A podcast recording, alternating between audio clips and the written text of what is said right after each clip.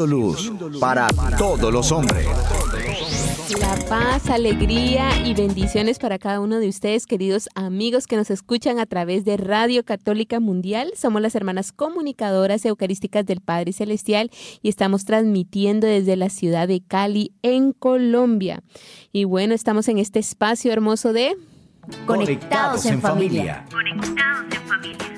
Siendo luz para todos los hombres. El día de hoy les acompaña quien les habla, la hermana Teresa de Jesús. y la hermana María Lucero. Bueno, queri- queridos hermanos, queremos invitarlos a que participen en nuestro programa llamándonos desde los Estados Unidos al 866-398-6377 y fuera de los Estados Unidos al 1-205-271-2976. Allí pueden escribirnos cualquier inquietud, que tengan acerca del tema, algún comentario, un aporte y allí estaremos muy pendientes a lo que ustedes nos escriban. Perfecto, hermana Lucero. Estamos muy contentos porque teníamos tiempo de no estar aquí con la hermana Lucero. Qué bendición. Bueno, bienvenida de nuevo. Este, bueno, dispongamos nuestro corazón para pedir la ayuda del cielo, para ponernos en esa, en esa presencia del Señor que nos va a ayudar para desarrollar el tema del día de hoy. Es hora de comenzar. Estamos conectados. Del Padre, del Hijo, del, del Espíritu. Santo. Amén. Te invito a que coloques tus manitas en posición de recibir y que le entregues al Señor las preocupaciones que puedas tener en tu corazón. Que este momento sea un momento de gracia para ti, para cada una de nosotras. Padre, te pedimos que nos mires, que nos mires con amor, porque tu mirada puede transformar nuestro corazón. Si sabemos que nos miras, eh, podemos reconocer que somos hijos muy amados por ti. Ámanos, papá, porque muchas veces vagamos por el mundo sin sentido ni rumbo, mendigando el amor. Danos la gracia de sentirnos amados para poder también sentir tu sonrisa sobre nuestras vidas. Sonríenos, porque necesitamos saber que lo que hacemos te agrada. Queremos con nuestras vidas eh, alegrarte, consolarte y pedirte también, Señor, que nos sanes. Sánanos, papá. Sánanos de nuestras heridas físicas, de nuestras heridas espirituales y psicológicas, las heridas que podamos traer desde el vientre materno.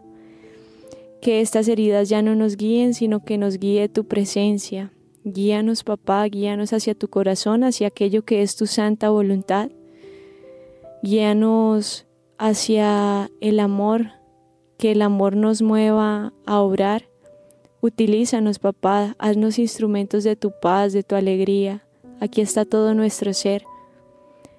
Te entregamos nuestras vidas y te pedimos, papá, que si es necesario nos corrijas, porque a quien tú amas lo corriges y ayúdanos a ver en esta corrección tu bendición. Te pedimos, papá, que tomes todo lo que hay en nuestros corazones y rogamos a María Santísima su intercesión, diciendo, María, hija predilecta del Padre, Ruega por nosotros. Amén. Tu batería está cargando. No te desconectes. Bueno, querida familia, seguimos en esta semana en la que hemos iniciado una temporada muy importante. Como todos sabemos, las familias es ese ente eh, fundamental de toda sociedad para que las personas puedan desarrollarse de manera integral, para que crezcan en los diferentes ámbitos y es algo querido por el Señor. Entonces, em, toda persona que pertenece a una familia pues se siente integrada y hay lazos, hay vínculos de sangre, hay afinidades, proyectos, sentimientos, ¿verdad? Es algo claro muy sí. importante y por eso hemos querido hacer esta temporada de secretos de un hogar feliz. Es algo muy importante, ¿por qué? Porque la familia está siendo atacada últimamente, es como el foco de atención del mal.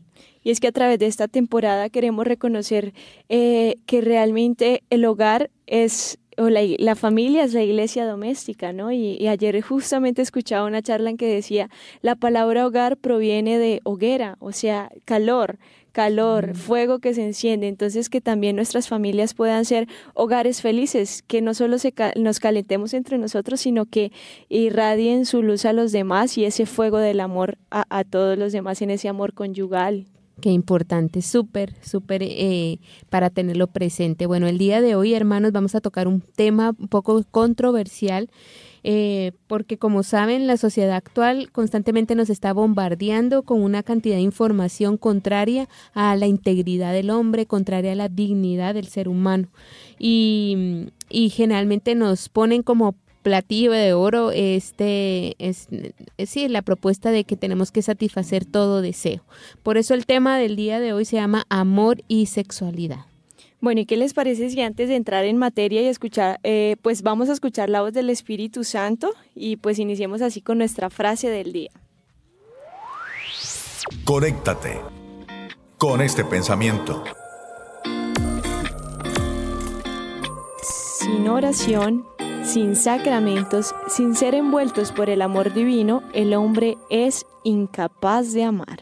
Totalmente. O sea, una persona que, que está alejada de todo esto, Dios mío, se corrompe porque estamos hechos por el amor, hemos sido pensados para el amor y cuando este concepto de amor se encuentra tergiversado, se encuentra destruido o no lo logramos captar como es, pues entonces empezamos a justificar un montón de actos eh, como buenos que no lo son y entre esos están las, las relaciones sexuales antes del matrimonio.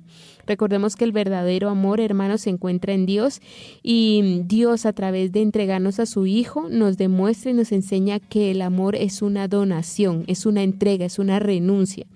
Por eso todas las personas que están lejos de Dios, lejos de sus mandamientos, son incapaces de amar. Aunque ellos digan, estoy amando a la persona, está es de pronto utilizándola, necesitándola, pero no amándola porque sabemos que el amor es una donación.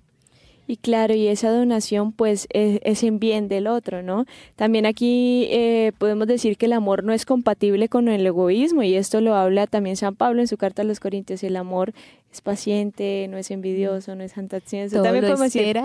todo lo espera, todo lo cree. Y es que el perdona. sí, el que ama no busca sus propios intereses, su propia satisfacción, sino que desea lo mejor para los demás, no solo en el plano físico, sino también en ese plano espiritual, al querer que los demás también alcancen la gracia de Dios. Y yo creo que esa es la mayor prueba de amor, que los mm. demás conozcan a Dios en medio de mi familia, en medio de mi hogar. Y esto es lo que se pretende que ocurra en toda pareja, ¿no? O sea, que tengan claro esto y mm, por eso eh, es correcto afirmar que las relaciones sexuales se dan eh, dentro del matrimonio porque son una prueba realmente del amor. Ahí es como la pareja se demuestra el amor.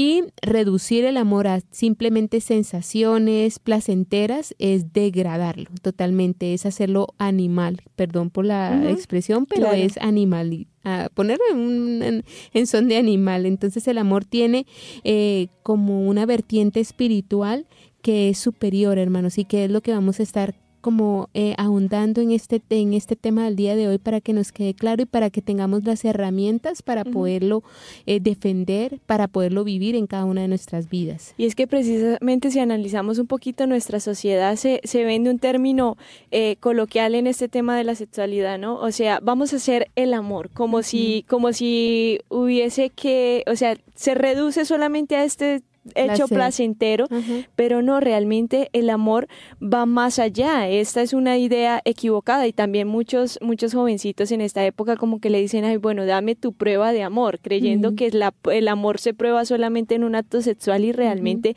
no es así. Esto está totalmente equivocado. Y así vemos cómo se va deformando no solo el juicio, sino la conciencia y, van, eh, se va pensando en, en otras normas éticas y morales que no tienen que ver realmente con lo que indica la sexualidad, sino que es como que, ah, sí, pues satisfacemos, eh, ¿cómo Satisfacemos. sí, satisfacer solamente los instintos y, y, ya, solo darle gusto porque pues eso lo pide la carne y solo hay que hacerlo. No, pues no, no es la idea tampoco. Exactamente, ese de dar rienda suelta en los instintos no es lo que el Señor nos pide y recordemos que este goce desordenado tiene un nombre, a este placer sexual desordenado se le llama lujuria y es un pecado capital y recordemos que cuando decimos que es pecado capital es porque de él genera otro tipo de pecado, sean mayores, o sea, sean graves o sean menores. Em, hermanos, ¿cuál es el resultado cuando se vive este amor em, fuera del matrimonio? Este no, no este amor, este sexo eh, fuera del, del amor pues entonces desemboca en un hastío de las personas, o sea, y en un vacío interior, aunque las personas eh, lo nieguen, nos damos cuenta y eso lo vemos en la juventud, unas personas que han perdido, eh, que tienen, que han perdido la virginidad o que tienen una vida promiscua, pues se les ven los vacíos afectivos. Y cada vez eh, tratan de llenarlos con más relaciones sexuales, ¿verdad? Entonces pasan de uno a otro y, y se ve como esa, esa gran brecha entre lo que es el amor y lo que es el desenfreno.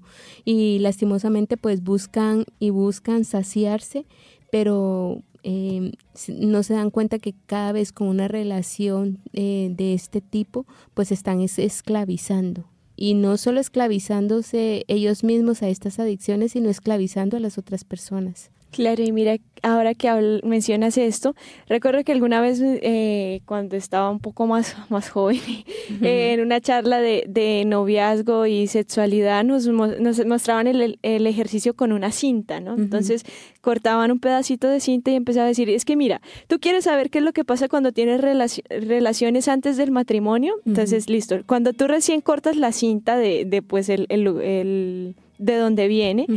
Eh, si la pegas en un lado y la quitas, va perdiendo su pegante. Y la pasas a otro y la pasas a otro y la quitas y la quitas, pues poco a poco eso se va desgastando, va perdiendo como su valor, va perdiendo su... Su función, digámoslo así como esa, esa virtud, lo lindo que tenía la cinta. Esto es en, en un ejemplo como muy material, ¿no? Pero ahora imagínate así, de uno, otro y otra relación, pues el, el, corazón va quedando un poco más vacío, ¿no? Y esto es la gran tragedia de las relaciones sexuales, que se han desvinculado del amor.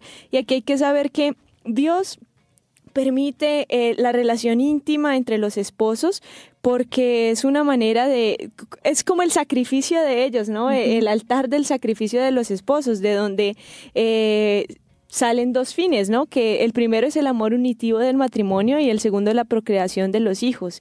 Pero lastimosamente cuando nos alejamos de este propósito, pues el hombre se va destruyendo poco a poco, porque ese es su fin. Y los medios de comunicación son clave para ir destruyendo ese propósito porque nos presentan con frecuencia comportamientos sexuales como normales, que son totalmente anormales y que son eh, actos que Dios no quiere y que denigran a la, a la mujer, que denigran al hombre.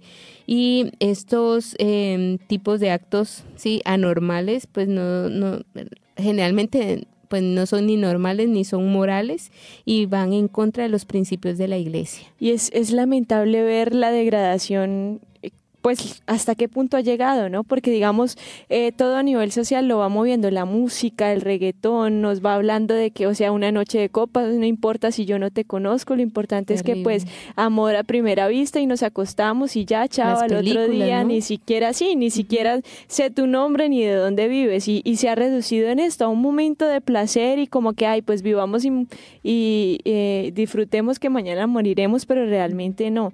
Eh, el, esto está creado para que dos personas que se aman puedan eh, estar en la intimidad, no para utilizarse mutuamente, sino para realmente eh, entre los dos demostrarse el amor con el fruto de un hijo, ¿no? Porque si no se convertiría como, o sea, y aquí perdón, pero si, si el amor solamente, si la felicidad fuera el sexo, pues las, las mujeres que se dedican a este tipo de cosas vendiendo su cuerpo serían las mujeres más, más felices del mundo, o sea, más duro sería, las prostitutas serían las mujeres más felices del mundo porque todo el tiempo están teniendo sexo. Y no es así. No exacto, lo es. Exacto. Y yo quiero eh, aquí aclarar algo y es que el mundo, hermanos, nuestro enemigo, el mundo, eh, pone como que si la Iglesia Católica, eh, o sea, no ve como, como el acto sexual como algo bueno.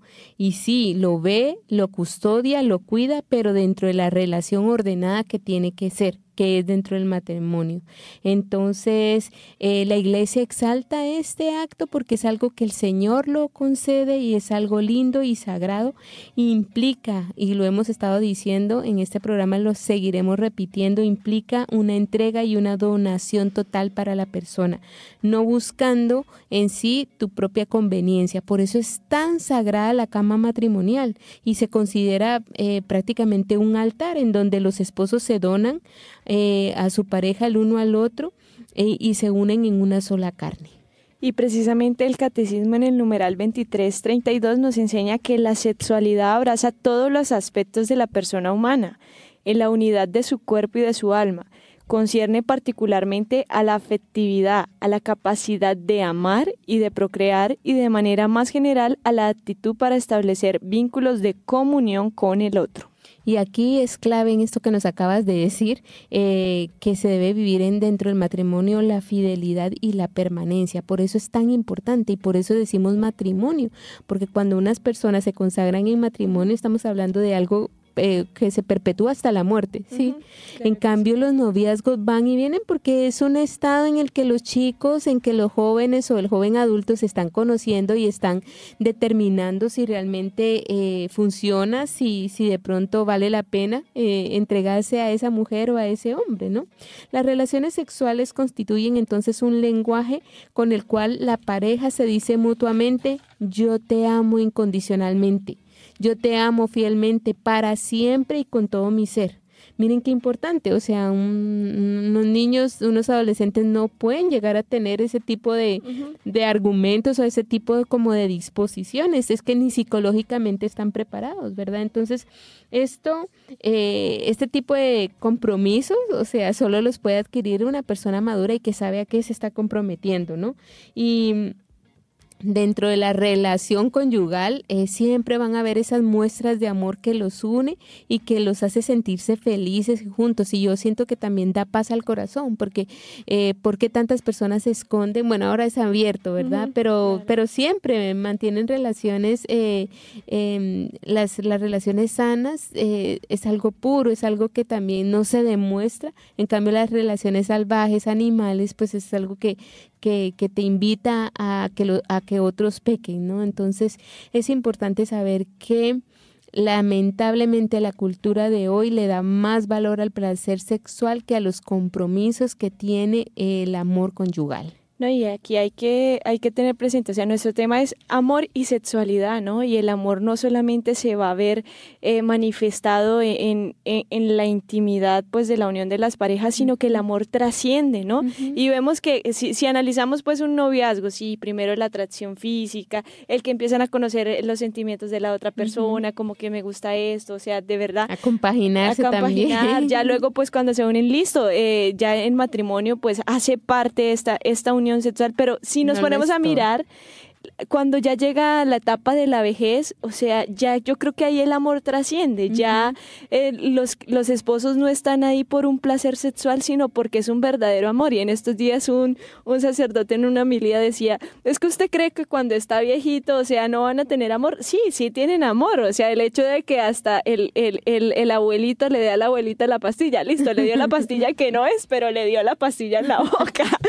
Sí, o sea, ya trasciende ese amor. Bueno, es este ejemplo es muy, muy puntual. Bueno, vamos a dejar hasta este punto esta primera parte de nuestro programa. Vamos a darle espacio entonces ahorita a esta sección de Viviendo el Hoy, pero les invito a que todos digamos, Padre, que todos seamos una sola familia para, gloria tuya. Conéctate con nuestra iglesia. Con la realidad del mundo con nuestros hermanos, necesitados. Conéctate con verdadera caridad fraterna. Caridad fraterna. Estamos en Viviendo el Hoy. Conectados. Bueno, querida familia de Conectados, saludamos a todos los que están eh, a través de las redes sociales escribiéndonos todas sus intenciones. Las tenemos al pie de Jesús Eucaristía y vamos a, unirnos como familia también a orar los unos por los otros porque es importante, ¿verdad? Y pues em, les incentivamos a que compartan este programa con más personas. Hoy vamos a, traer una historia muy chévere, me pareció muy interesante porque son de, de, esas cosas que a veces uno no se entera y que suceden, ¿verdad? Es de la vida real. ¿Se recuerdan esa pila, eh, la, perdón, la película de Titanic? Titanic. Titanic, claro que sí. Es como... 94 años han pasado. Imagínense. Bueno, esta es una película que tiene una escena que muestra un sacerdote brindando ayuda espiritual a los desesperados tripulantes. Y em, esta escena pues hace posible salvar la vida en medio de la tragedia em, que vivieron esas personas tristemente cuando este gran eh, barco eh, se choca contra el iceberg en el Atlántico Norte, ¿verdad? Entonces esta escena fue inspirada quizás en uno de los hechos reales que, sucedió y es que dentro de esta tripulación iban tres sacerdotes, imagínense. Em, y estos tres sacerdotes perdieron heroicamente la vida junto con otros 1.500 personas dentro de este naufragio. Y pues ha sido el naufragio, digámoslo así, más famoso de la historia en el que sobrevivieron 700 tripulantes aproximadamente. aproximadamente. Los tres sacerdotes eran de diferentes nacionalidades, no se conocían entre sí y viajaban por razones muy distintas. Era el padre Thomas Baylis, de 42 años, de origen inglés, el padre Joseph Benedict, de 41 años, nacido en Alemania, y el padre lituano Juosas Montavila, de apenas 27 años, casi recién ordenado. Sus cuerpos nunca fueron recuperados. Y en Internet se pueden encontrar varios testimonios de supervivientes en torno al testimonio que dieron los sacerdotes durante la noche del 14 de abril y la madrugada del 15 de abril de 1912. Del padre Thomas Baylis, uno de los sacerdotes que iba en el Titanic, es una persona, eh, se encuentra el testimonio de una persona que se llama Helen Mary Moclare, perdón, eh, y ella narra que cuando se produjo el accidente dejaron sus literas eh, inmediatamente para averiguar lo que había sucedido. Esta sobreviviente recuerda que el sacerdote hacía grandes esfuerzos por tranquilizar a los tripulantes y pasó por la tercera clase dando la absolución, bendiciendo y compartiendo palabras de aliento. También organizó un rosario al que muchos se unieron, incluso sin ser cristianos. Por otra parte, el, del padre Jousas Motvila, el lituano, se sabe que abordó el Titanic en Inglaterra con un boleto de segunda clase. Según eh, un conocido de la hermana del sacerdote, él vivía en el barrio lituano en Brooklyn y se dirigía a Estados Unidos para dirigir una parroquia en esa comunidad en crecimiento. Y sobre el religioso benedictino alemán Benedict el tercero de los sacerdotes que iba en el Titanic, se tiene información de que también viajaba en segunda clase, se dirigía a los Estados Unidos para incorporarse em, pues dentro de una de las misiones que iba a tener allí en, en Estados Unidos, en Minnesota, y algunos testigos aseguran que la última vez que lo vieron se encontraba rezando el Santo Rosario con un grupo de personas eh, y que se había negado pues a subir a uno de los botes salvavidas, dándole espacio pues a otras personas para que salvaran su vida. Wow, qué impactante porque eh, mientras, mientras nos compartía la historia solo pensaba, ellos estaban haciendo lo que tenían que hacer en el momento que lo tenían que hacer, ¿no? Cada uno, o sea, cumpliendo lo que dice el apóstol San Pedro de... Mm, él habla de, vivir de acuerdo a la vocación a la que han sido llamados, ¿no? Sí si eres, si tienes el don de profecía, eh, sé profeta, o si tienes el don de la palabra, pues predica, Sí, qué impresionante cómo ellos fueron cumpliendo su misión, primero de cristianos y ya luego de su misma vocación, de su mismo llamado, consolando el corazón de estas personas y claro que en medio de la muerte, o sea, es ver sí o sí, o aquí, o el Señor ya me llama, o si, si, si quedo con vida es una segunda oportunidad, ¿no? Pero que no esperemos nosotros a, vivir nuestra vida de una mejor manera cuando estemos al borde de la muerte, sino que podamos desde ya vivirla bien. Exactamente, y qué lindo que una película pues comercial se inspire en, la, en lo que sucedió y aconteció, porque es, es testimonio de los sobrevivientes, de que vieron estos sacerdotes pues tranquilizando que qué providencia para esas personas que pudieron recibir el sacramento de la confesión antes de partir a esta eternidad. Entonces que, como dice la hermana Lucero, nosotros hagamos lo que tenemos que hacer en el momento que tenemos que hacerlo para santificarnos y para darle gloria a Dios y con esto salvar muchas almas. Porque si ellos, imagínense, se hubieran puesto pues no sé, o también el yo me subo al bote porque voy a, salvarme. Pues qué testimonio tan triste, ¿no? O sea, que se note que los cristianos hacemos diferencia, que los católicos ponemos como un punto aparte. Yo creo que, que estos, estos religiosos sacerdotes hicieron lo que a veces decimos cuando jugamos al escondite, ¿no? Un, dos, tres por mí y por todos mis amigos. Se pusieron a rezar pidiéndole al Señor, Señor, por mí y por todos mis amigos. Sí, qué momento tan duro. Bueno, hasta aquí llegó nuestra sección de Viviendo el Hoy. Recuerden escribirnos al chat, escribirnos todos sus testimonios y si quieren comentar algo, pues bienvenido sea.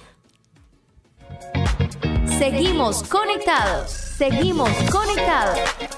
Bueno, queridos hermanos, entonces continuemos con el tema de este día, amor y sexualidad. Ya en la primera parte de nuestro programa hemos hablado de las consecuencias de una sexualidad desordenada y del fin que Dios coloca en las relaciones íntimas entre los esposos, que es el amor unitivo del matrimonio y la procreación de los hijos. Es decir, que la pareja debe estar abierta al don de la vida. Ajá, y el hecho de que se unen pues con esta finalidad, no solo de procrear, sino de formar una familia, bueno, se forma la familia con los hijos, pero también de crecer, o sea, en responsabilidad, porque pues los tienen que educar, no solo para la tierra, sino para el cielo, ¿verdad? Recordemos, hermanos, que Dios ha dotado en la sexualidad un placer al ser humano y, y, este placer es el llamado de ir y multiplicados. Recordemos cómo en el Génesis el primer mandato que Dios da es bendice a Adán y a Eva y les dice ir y multiplíquense por toda la tierra. Entonces, esto es eh, un mandato que trae un orden eh, y cada vez que nosotros mm, eh, utilizamos la sexualidad para ir en contra de este orden, pues nos dañamos a nosotros mismos y además de eso ofendemos gravemente a Dios. Yo creo que los jóvenes no se alcanzan a imaginar o nosotros mismos no nos alcanzamos a imaginar lo, grave que es este tipo de, pecado cuando desobedecemos y cuando utilizamos nuestra sexualidad a nuestro placer. Claro que sí, porque ahí vamos perdiendo como, como esa esencia y eso tan valioso que hay que hay dentro de nuestro corazón y, también que acompaña nuestro cuerpo. Eh, aquí también quisiera como alguno podría decir, bueno, pero hermanitas, entonces es que el placer definitivamente es malo. No, no, pues tampoco, e, es dependiendo, ¿no? Porque el Señor de por sí ha dado, e, el placer es esa satisfacción que tenemos por hacer algo. Y si nos ponemos a analizar, o sea, cuando nos alimentamos hay un placer, es el placer del gusto. O imagínense usted, después de un día de calor, aparte de mucho trabajo y una limonadita, un vasito de agua, eso es placentero tomarse eso. Y eso no está mal, eso no está mal porque hace parte de esa satisfacción de, trabajo pues bien hecho. También eh, un día que has estado muy cansado, muy lleno de trabajo, pues cuando llegas en la noche quieres dormir eh, y es placentero poder dormir, ¿no? Asimismo en la unión carnal, pues experimenta este placer sexual, ¿no? Este placer sexual. Bueno, aquí quiero detenerme, perdónenme que, les hable un poquito de esto, pero es necesario que lo sepamos dentro del matrimonio para que una relación sexual sea... Eh, no, no correcta, sino que tenga su verdadero fruto, debe eh, cumplirse algo que se llama el PER la penetración, la eyaculación y la retención, porque si no se cumplen estos tres aspectos, se está cometiendo el pecado del onanismo y solamente el hombre va a buscar satisfacerse él, pero la idea no es que él solamente sienta el placer, sino que su cónyuge también lo sienta. Entonces aquí mucho cuidado que en las relaciones sexuales tampoco pueden irse como a los juegos y los extremos y lo que les brindan las películas y, los libros en internet. No, esto no está bien. No, porque es algo degenerado, o sea, es algo que, que mm, digamos que da respuesta a esos instintos animales y a esa deformación de lo que el Señor ha querido para pues para la unión conyugal. Eh, por eso es tan importante la responsabilidad de cada ser humano, o sea, de los cónyuges en ese encuentro sexual, en donde qué es lo que tienen que buscar, pues obviamente esa entrega total y completa del uno al otro, lo cual es bendecido, permitido y creado por el Señor, o sea, es algo querido por Dios. Y pues no buscar la finalidad como tal que sea el placer sino el placer siempre va a ser un medio y no un fin. Yo ahorita retomo el ejemplo que dabas de ese día caluroso, de esos días bajo el sol, trabajando, pues qué merecido esa limonadita, ese, esa agua fresca, ¿no?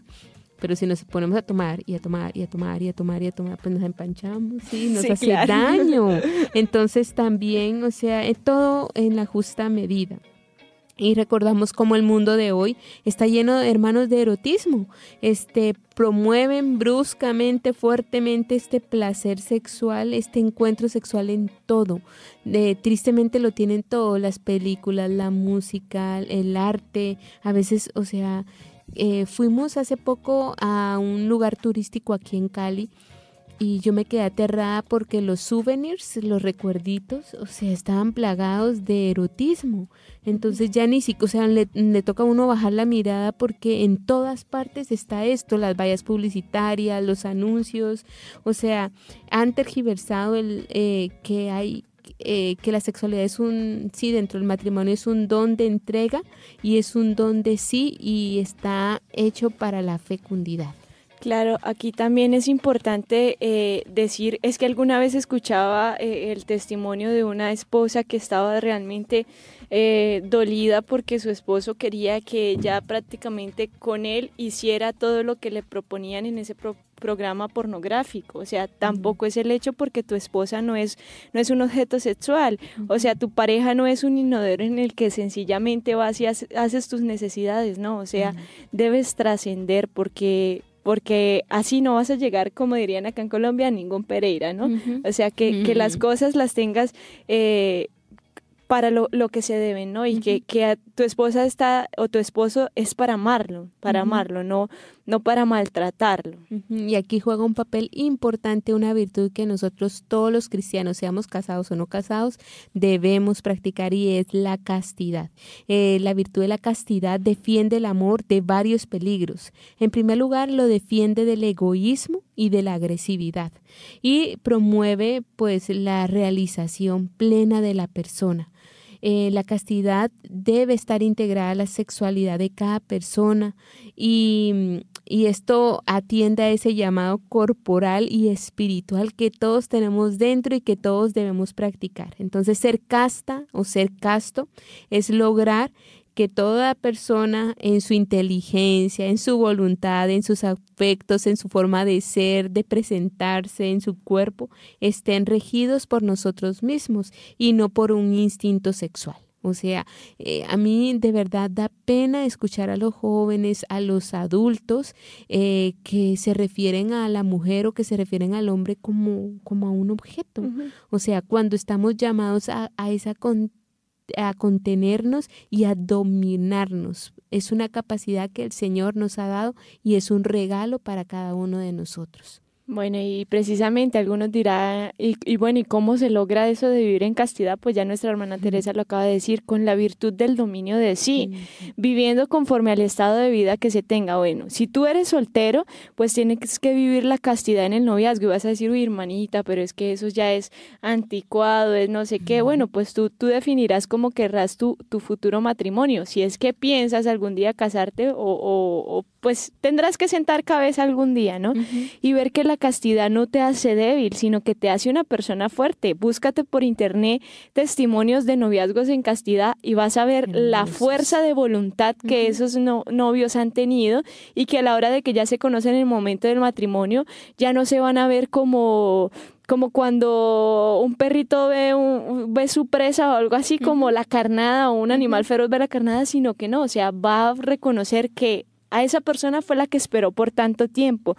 Y asimismo, eh, pues cuando tú vives la abstinencia sexual, tu comunicación con tu pareja es totalmente diferente, porque no solamente van a hablar de sexo, sino que van a trascender en sus palabras, van a poder eh, tener la alegría de compartir juntos, de, de compartir sus puntos de vista, sus vivencias, sus conversaciones van a ser más profundas y la unión espiritual va a ser mucho más fuerte. Eh, y, tú decías algo muy importante y es como esa fuerza de unión, ¿no? O sea, que, que, conlleva una relación sexual. Cuando uno vive la castidad, pues puede prolongar una relación sana, equilibrada, que ya no se basa en esa atracción física tiene que haber obviamente atracción física, porque es que ya, por ejemplo, eso de que hacían los matrimonios, todavía hay sociedades en donde pues arman entre la familia los matrimonios, ¿no? O sea, es, es difícil, pero pues es un contexto diferente al que estamos nosotros viviendo aquí en América Latina.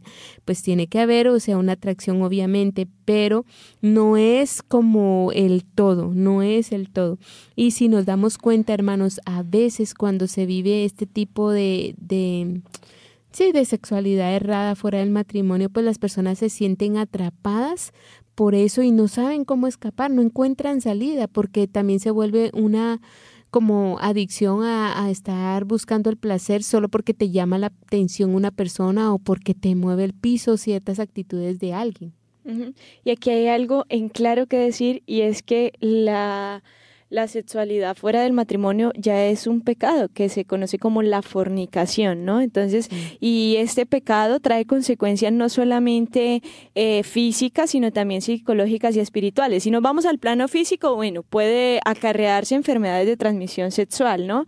Eh, embarazos no deseados y ahí sí, los pantalones que se quitó no los tiene para ponérselos y poder responder con, con, con, ese hijo por el embarazo y aquí se, se, demuestra una cobardía en el hombre incluso y pues un un gran temor en la mujer que lo que le dice el muchachito o el, joven es, no, pues aborte, o sea, no, o sea, ¿para qué? pasa ahora, lastimosamente, ¿no? Sí, o sea, aquí hay, eh, estamos en una sociedad, una cultura de muerte. También nos encontramos aquí todos estos abortos y no solo eso, sino que este desenfreno lleva a tener familias disfuncionales, disfuncionales. ¿Cuántos niños, cuántas niñas no crecen ahora sin un papá y sin una mamá?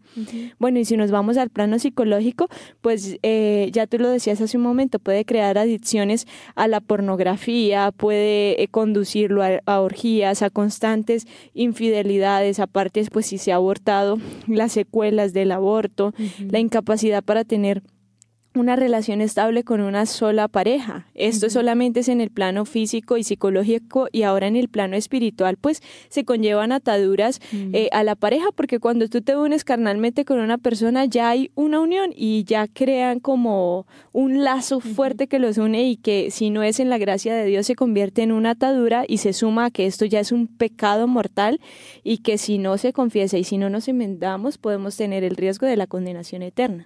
Qué importante tener muy claro esto.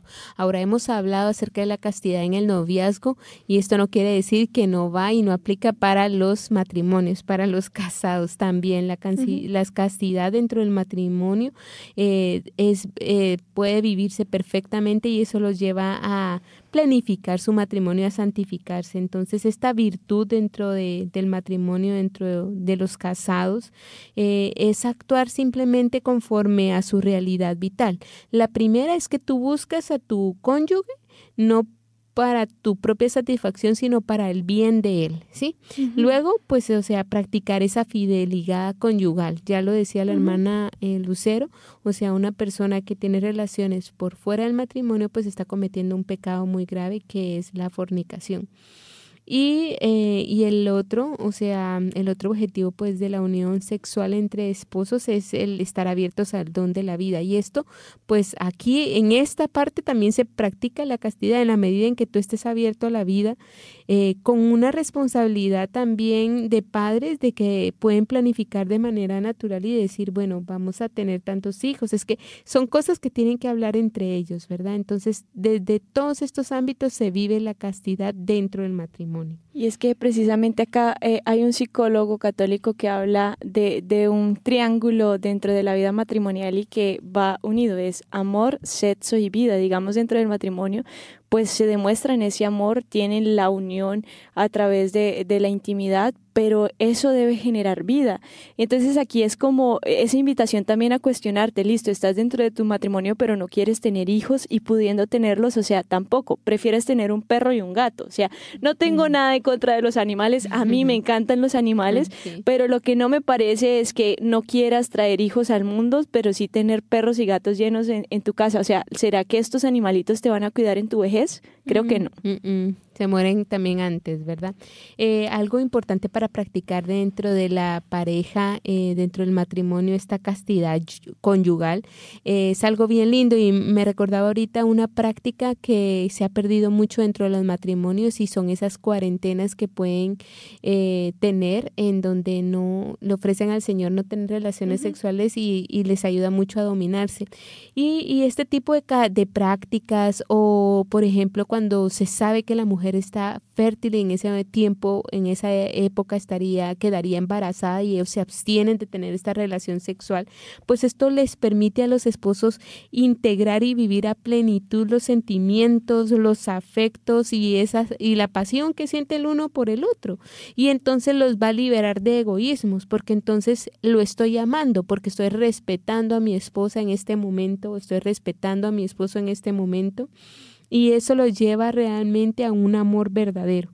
Entonces aquí podemos decir que realmente la castidad es un valor ah, es un valor y o sea fundamental dentro de la sexi, dentro de la sexualidad de los esposos y, y, es y te compromete te compromete en afectos en fidelidad te compromete en respeto y, y yo creo que eso crece el amor crece y lo, y lo sabemos porque las personas nos lo comparten. Eh, muchas personas pueden decir estas hermanitas de qué están hablando, de pronto ellas ni sienten como no tienen esposo, no saben de qué responsabilidad están hablando, pero gracias a Dios somos madres espirituales y conocemos muchos casos, muchas personas que se acercan y pues gracias a Dios el Señor nos da la oportunidad de tocar este tipo de temas, de conocer más allá y pues no es como un tabú o algo que no podamos mencionar, sino al contrario, estamos abiertas a iluminar con la verdad y a que si no están viviendo esto, tienen que adherirse al plan de Dios. Eh, ¿Va a costar? Sí. Sacrificio, montones. Pero Dios da la capacidad. Él no nos va a pedir algo que no seamos capaces de vivir. Bueno, y tú, tú, mencionabas algo de la planificación natural y algunos dirán, pero ¿cómo es eso? Sé que hay un método natural que se llama el método de Billings, pueden buscarse por internet o hay comunidades católicas que, que promueven este tipo de planificación y que es un conocimiento mutuo de la pareja donde el hombre va conociendo el ciclo menstrual de la mujer para saber en qué momento pueden tener como su relación íntima, en qué momento hay fertilidad, en qué momento no, y esto les podrá ayudar y acrecentar ese amor y pues vivir esa castidad dentro de la abstinencia, ¿no? Entonces, Aquí es importante reconocer que los impulsos y la tendencia sexual no es que los cristianos los, repriman, sino que los saben controlar por amor, por amor a Dios y por amor a su cónyuge, manifestándole que, que pues es dueño de todo su ser o dueño de todo su ser. Y bueno, un requisitos claves para poder ser una persona casta dentro del matrimonio y bueno, también por fuera del matrimonio, ¿verdad? A lo que estamos invitados todos es que necesitamos conocernos a nosotros mismos y también reconocernos, o sea, hay momentos en los que las mujeres están eh, en su una etapa hormonal bastante fuerte, la adolescencia es una etapa de hormonal, entonces se despiertan ciertos instintos que es necesario hablar y necesitamos conocerlos, no evadirlos ni reprimirlos, sino aceptarlos, pero aceptarlos no quiere decir consentirlos, ¿sí? tienes que buscar ayuda, tienes que, que, pedir la fuerza del Señor, tienes que, eh, además de aceptarlos, superarte y practicar las virtudes morales que acompañan esta castidad, que es la prudencia, la pureza, eh, ¿Qué otras virtudes podemos hablar sobre la castidad? La continencia. La continencia también. Y por sobre todo, hermanos, pedirles al Señor, la, a Dios la ayuda, esa ayuda sobrenatural, porque nosotros solos no somos capaces. Entonces, como nos damos cuenta, miren cómo esta virtud integra todas estas, digámoslo así, facultades del ser humano. Y cuando nosotros estas facultades las unimos al sacramento y a la oración, créame, vencemos porque el Señor vence en cada uno de nosotros. Bueno, entonces, ¿qué les parece si antes de llegar a las conclusiones vamos a escuchar una canción diciendo, Padre, que todos te conozcan y te amen?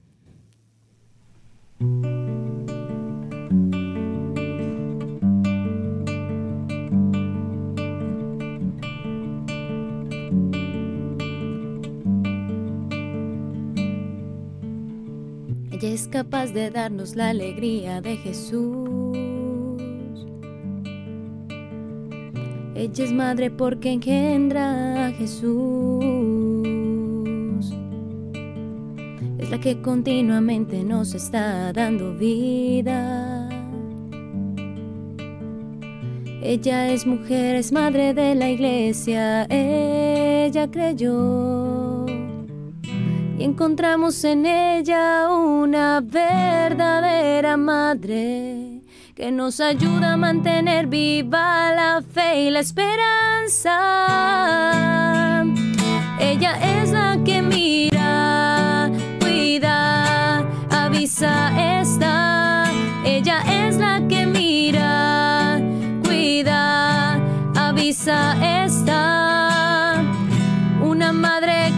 A su hijo hasta el fin y trata de salvarle la vida hasta el fin. El cristiano no tiene derecho a ser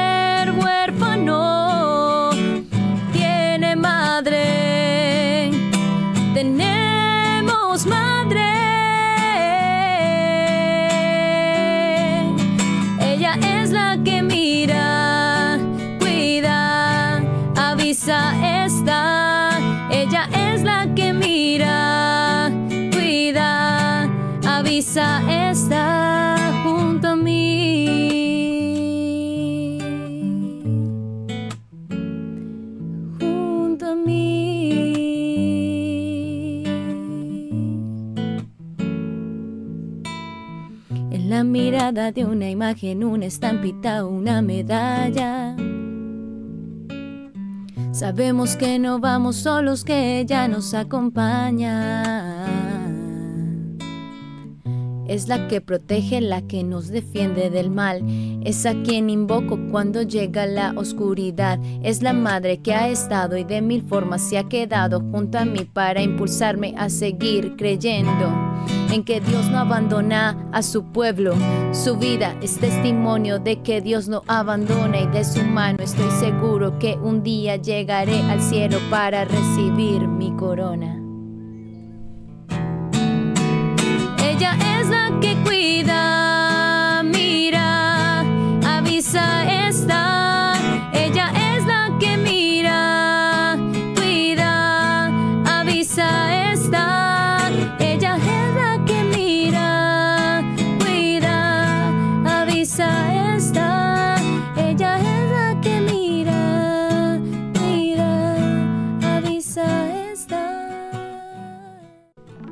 Conectados en familia. Siendo luz para todos los hombres. Bueno, querida familia de Conectados, hemos llegado a las conclusiones de este programa y vamos a iniciar diciendo que el Catecismo de la Iglesia Católica en el numeral 2345 nos enseña que la castidad es una virtud moral. Esto quiere decir que es una virtud ordenada hacia hacer el bien, a lo que Dios nos ha pedido. Y también es un don de Dios, una gracia, un fruto del trabajo espiritual y que el Espíritu Santo concede al que ha sido le concede esta gracia al que ha sido regenerado por el agua del bautismo, imitando así la pureza de Cristo. Entonces pensaba yo con esto, hermana Lucero, que pues nos dice el catecismo algo muy claro y, y es algo que nosotros debemos de aprender, que es un don de Dios. Por más de que te hagas violencia, hermano, por más de que te hagas mil propósitos, si tú no pides ese don que viene de lo alto, que le pertenece al Señor y que nos lo pone en nuestro corazón, no vas a ser capaz. Entonces hay que pedirlo y en ese pedir pues es una gracia, ¿sí? ¿Verdad? Todo aquel que puede vivir la virtud de la castidad no es por méritos propios, sino porque el Señor le está ayudando, pero también porque es un fruto de un trabajo espiritual. Quiere decir que yo pongo ese 10%, el Señor pone el 9, yo pongo el 1%, el Señor pone el, el 99. Y qué lindo saber que a través del bautismo recibimos por parte del Espíritu Santo ese deseo de ser como Cristo, puros. Recordemos lo que dice la palabra del Señor, lo, bienaventurados los puros de corazón porque ellos verán a Dios.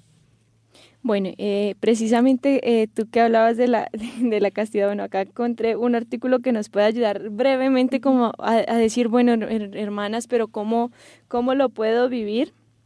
Eh, ¿cómo puedo vivir la castidad? Entonces, digamos, si estás en el noviazgo, pues, o en el matrimonio, como sea, entonces poder primero ambos querer vivirla, ¿no? Porque no puedes luchar contra la corriente, o sea, querer vivirla y tomar la decisión. Y en, dentro de tu noviazgo, identificar las zonas de peligro. Si sabes que hay zonas de peligro, que si sabes no solamente que una caricia que puede ser peligrosa, evítala, evítala por amor a Cristo. Eh, también hablar de sus dificultades, de expresarle, hey, estoy viviendo esto, eh, me está haciendo difícil, y para que puedan buscar ayudas, eh, que puedan detectar las señales que les pueden evitar perder el control, ¿no? También cuidar lo que consumen. Aquí sí ya es como muy personal, ¿no? O sea, que ustedes puedan cuidarse de lo que ven en internet, de lo que leen en los libros, de las películas, de todo esto, porque esto, eh, de la música que escuchan. Puertas, porque, Sí, claro que sí, porque todo esto abre puertas y también, pues, lógicamente la castidad es una virtud que se adquiere como todas las demás virtudes en la oración entonces, saber que la castidad sí es posible, que eh, no es de personas débiles, sino que te hace más fuerte y te evita eh, ser egoísta, ver a, tu pareja con pues con otros ojos, eh, te evita la agresividad, la cosificación del otro, el narcisismo, la lujuria y promueve la plenitud de un amor auténtico. Es la virtud que permite tener señorío o dominio sobre esta dimensión humana. Ojo aquí con un tema.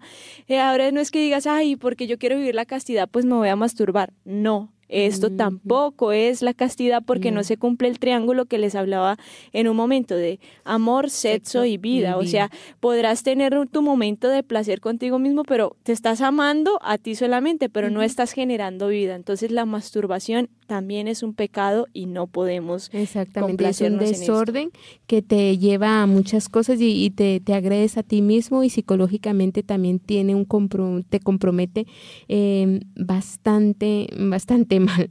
Em, en otro momento hablaremos de ese tema también. Bueno, eh, concluimos también que hay dos fines eh, para los cuales las personas en matrimonio tienen la relación sexual. Y el primer fin es el que dijimos que era el fin unitivo. Y esto quiere decir que es la expresión de la entrega total del uno hacia el otro en la búsqueda hermanos de su bien del bien no de mi bien.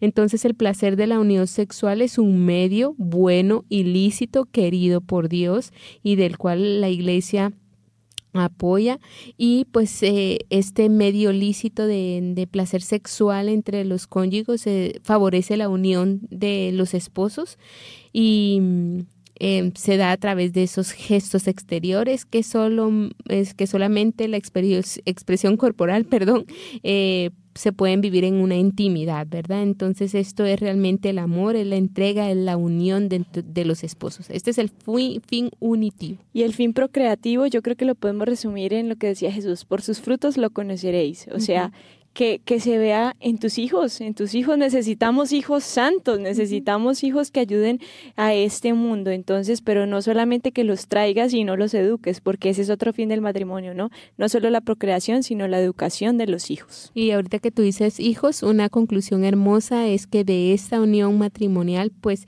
eh, realmente el resultado, esa materialización de ese amor de cónyugos, pues son los hijos.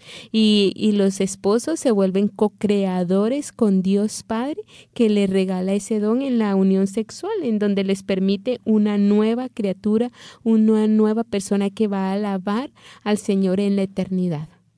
Bueno, y aquí tenemos que decir que el matrimonio para el cristiano no es solamente una institución social, ni mucho menos un remedio para las debilidades humanas. No, es una auténtica vocación sobrenatural y el que no está llamado a esta vocación, ahí como diría nuestro padre Antonio, qué cruz tan grande, ¿no?